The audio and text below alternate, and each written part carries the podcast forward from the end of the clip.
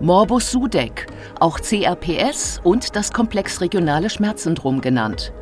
Guten Tag und herzlich willkommen zur Klinik-Sprechstunde, dem Asklepios Gesundheitspodcast mit Kirsten Kahler und Ärztinnen und Ärzten der Asklepios Kliniken. Herzlich willkommen zur Asklepios Gesundheitssendung. CRPS diese Abkürzung steht für eine Krankheit, die viele Rätsel aufgibt. Es ist eine Krankheit mit vielen Gesichtern, deren Ursprung noch nicht ganz geklärt ist. Es geht um das sogenannte komplex-regionale Schmerzsyndrom. Es erzeugt starke, dauerhafte Schmerzen, vor allem in Händen und in Füßen, und die Beweglichkeit der Gliedmaßen wird dann immer schlechter. Bei mir ist Dr. André Riesmeier. Er ist leitender Arzt der Abteilung für Schmerzmedizin in der Asklepios Nordseeklinik Westerland auf Sylt. Schön, dass Sie Zeit für uns haben. Wunderschönen guten Tag. Ähm, sagen Sie uns, viele Betroffene werden nicht wissen, wie ihnen da eigentlich geschieht. Was genau passiert bei CRPS eigentlich im Körper? Also CRPS ist ein komplexes Erkrankungsbild. Da ist es häufig so, dass wie aus dem Nichts nach einer Bagatellverletzung es zu langanhaltenden massiven Schmerzen kommt, die durch das ursprüngliche Trauma nicht mehr zu erklären sind. Die wirklichen Ursachen sind bis heute nicht vollständig erforscht. Man hat mehrere Ansätze, woran es liegen könnte. Es gibt den Ansatz, dass da eine neurogene Entzündung abläuft. Mhm. Es gibt den Ansatz, dass sich das sympathische Nervensystem, was für Durchblutung, Schwitzen, Stressreaktionen zuständig ist, sich mhm. verändert. Mhm. Des Weiteren im Verlauf des Krankheitsverlaufes kann es auch zu Umbauvorgängen im Gehirn kommen, dass mhm. eben betroffene Gehirnareale nicht mehr so repräsentiert sind wie auf der gesunden Seite. Was heißt das denn? Das heißt, dass dass ähm, wenn eine betroffene Extremität nicht mehr so benutzt wird und bewegt wird, diese Bereiche im Gehirn einfach weniger angesteuert werden und verkümmern. Mhm. mhm. Und dadurch nicht mehr so vorhanden sind wie auf der anderen Seite. Mhm. Und das heißt dann, dass man, äh, dass man Wahrnehmungsprobleme hat und nicht mehr zuordnen kann, was man da gerade bewegt, oder? Genau, das kann so weit reichen, dass die betroffene Extremität nicht mehr angesteuert werden kann, ohne dass es einen konkreten Nervenschaden gibt. Also es ist wie zum Beispiel nach einem Schlaganfall mhm. der Arm oder die Hand plegisch kann nicht mehr angesteuert werden, ohne dass es zu einer Verletzung des Gehirns gekommen ist oder dass Nerven durchtrennt worden sind. Eine Vielzahl von Symptomen, einige haben Sie da ja auch schon angesprochen, bei dieser sehr komplexen Krankheit. Können Sie uns noch sagen, wie man sonst CRPS bemerkt? Der Patient bemerkt es natürlich als erstes einmal durch die Schmerzen, die da sind, die nicht mit dem ursprünglichen Krankheitsbild in Verbindung zu bringen sind. Das ist ein wichtiges Kriterium des CRPS. Dann gibt es noch die sogenannten Budapest-Kriterien. Hier werden auch noch eine Vielzahl von Symptomen abgefragt. Da ist ein Symptom Überempfindlichkeit der Haut oder Schmerzreize, die normalerweise keinen Schmerz auslösen, auslösen würden, machen verstärkte Schmerzen. Trophische Störungen wie Schwitzen, vermehrtes Haar- und Nagelwachstum. Es kann sich aber auch in verlangsamten Haar- und Nagelwachstum äußern. Dann die schon oben besprochene Bewegungseinschränkung der mhm. betroffenen Extremität und auch ein Temperaturunterschied sowie Schwellung der Hand. Die Extremitäten können teilweise bis auf das Doppelte anschwellen und auch dadurch dann deutliche Schmerzen verursachen.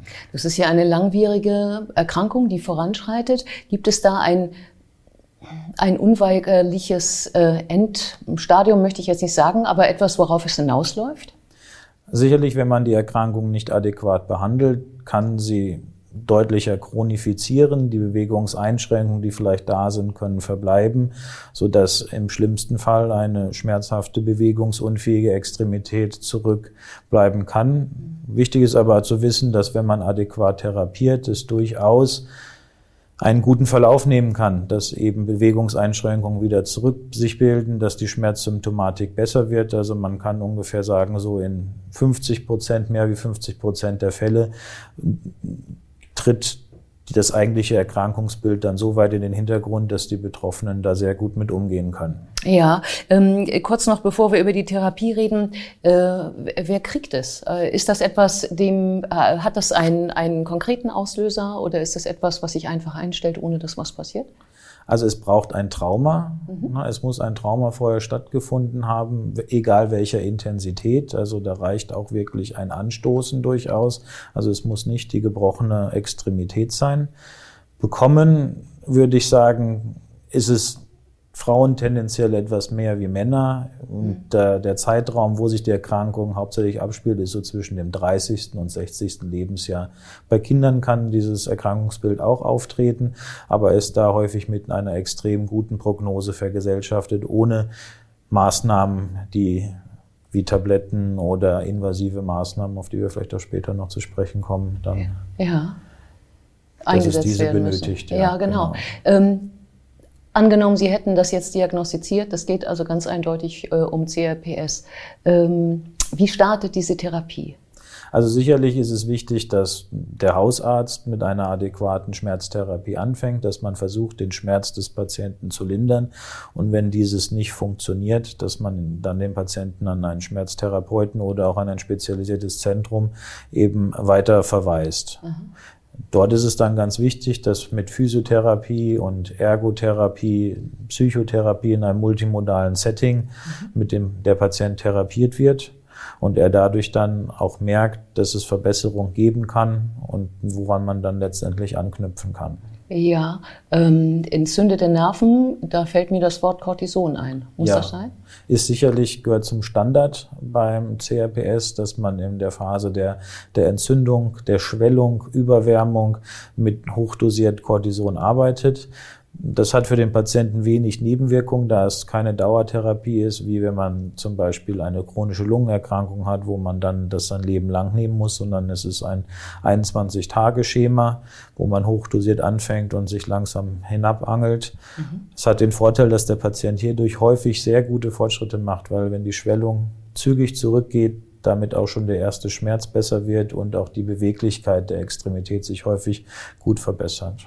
Ist Cortison das einzige Medikament, das der Patient dann bekommt? Bezüglich der Nervenentzündung, da ist das Cortison das Medikament der Wahl. Es gibt noch eine Vielzahl anderer Medikamente, um die Schmerzsymptomatik zu bekämpfen. Mhm angefangen mit den nichtstauenden Antirheumatikern anhand des WHO-Stufenschemas. Opiate spielen durchaus auch eine Rolle.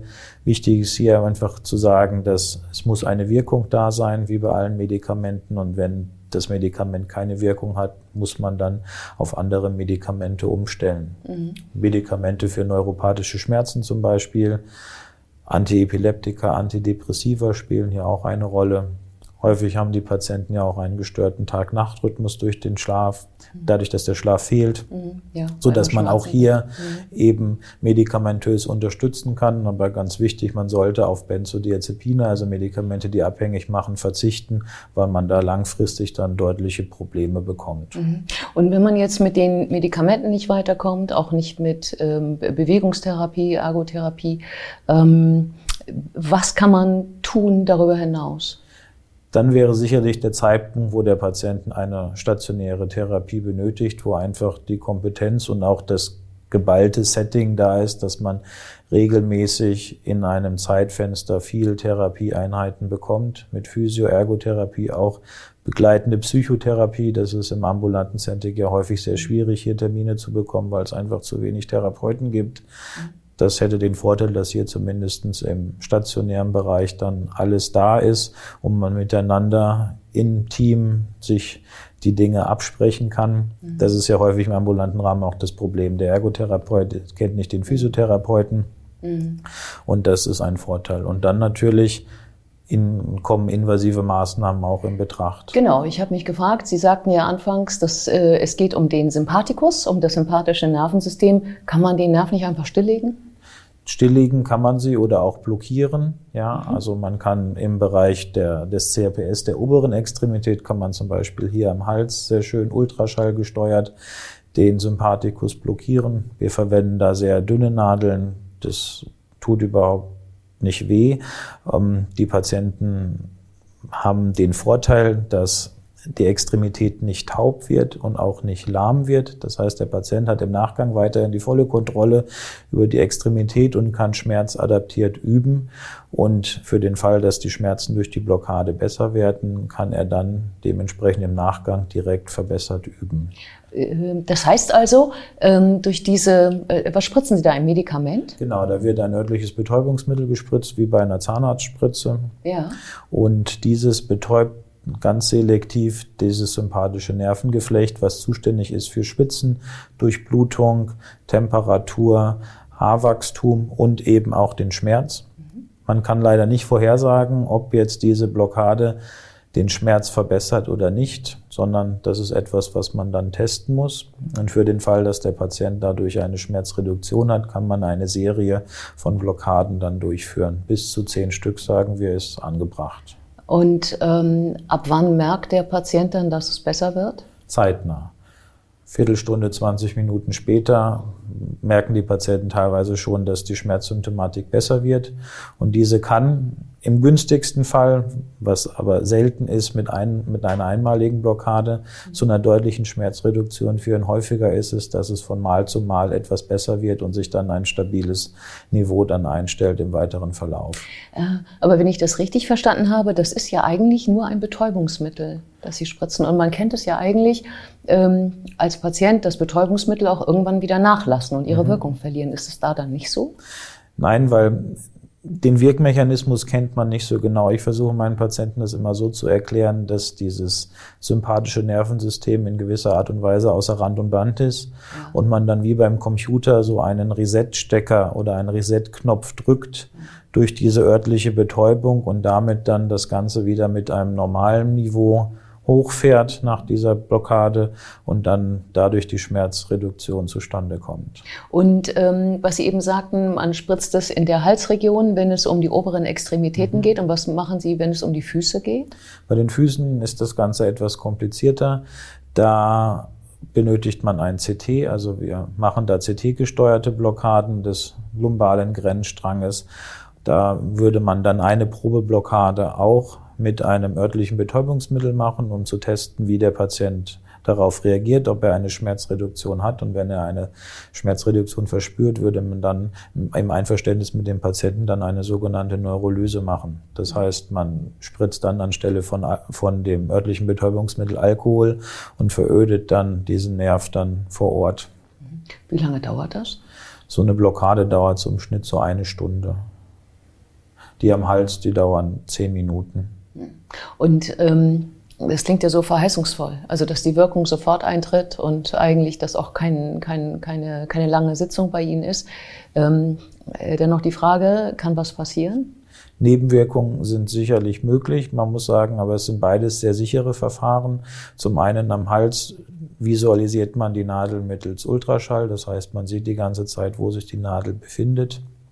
Also es bestehen die generellen Risiken wie Infekt, allergische Reaktionen auf das Medikament. Es können im Bereich der oberen Extremität Nebenwirkungen auftreten, die aber wieder verschwinden. Das heißt, das Augenlid kann hängen, der Patient kann heiser werden.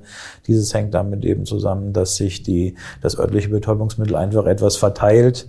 Man kann es ja nicht lokal an dem Ort eben vor Ort halten und damit kann es dann auch, wie bei der Zahnarztspritze, dass der gesamte Mund taub wird, Mhm. dann dazu auch auftreten. Das verschwindet dann aber nach vier, fünf Stunden, wenn die Betäubung nachlässt, auch wieder. Mhm. Ähm, äh, ich habe mal gehört, dass man sowas auch, ähm, diese Betäubungslösung auch als Infusion gibt. Macht man das heute noch?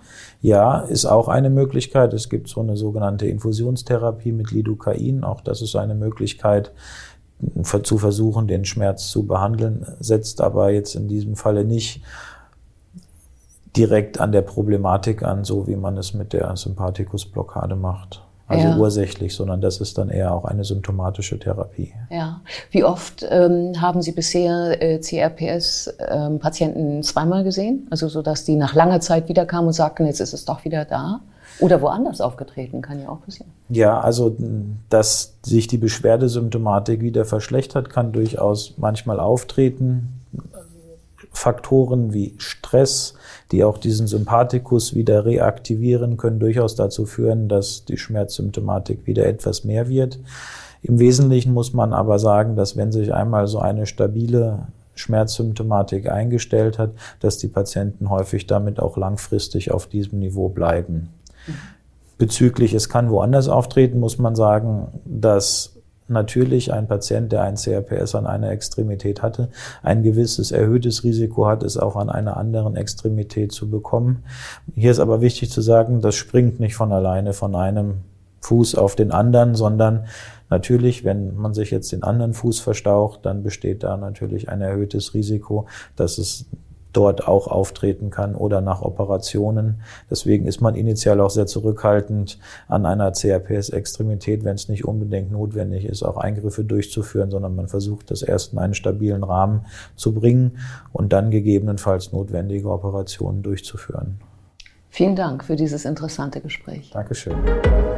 Und wir sehen uns wieder auf www.astlepios.com, auf Facebook und auf YouTube oder im nächsten Podcast.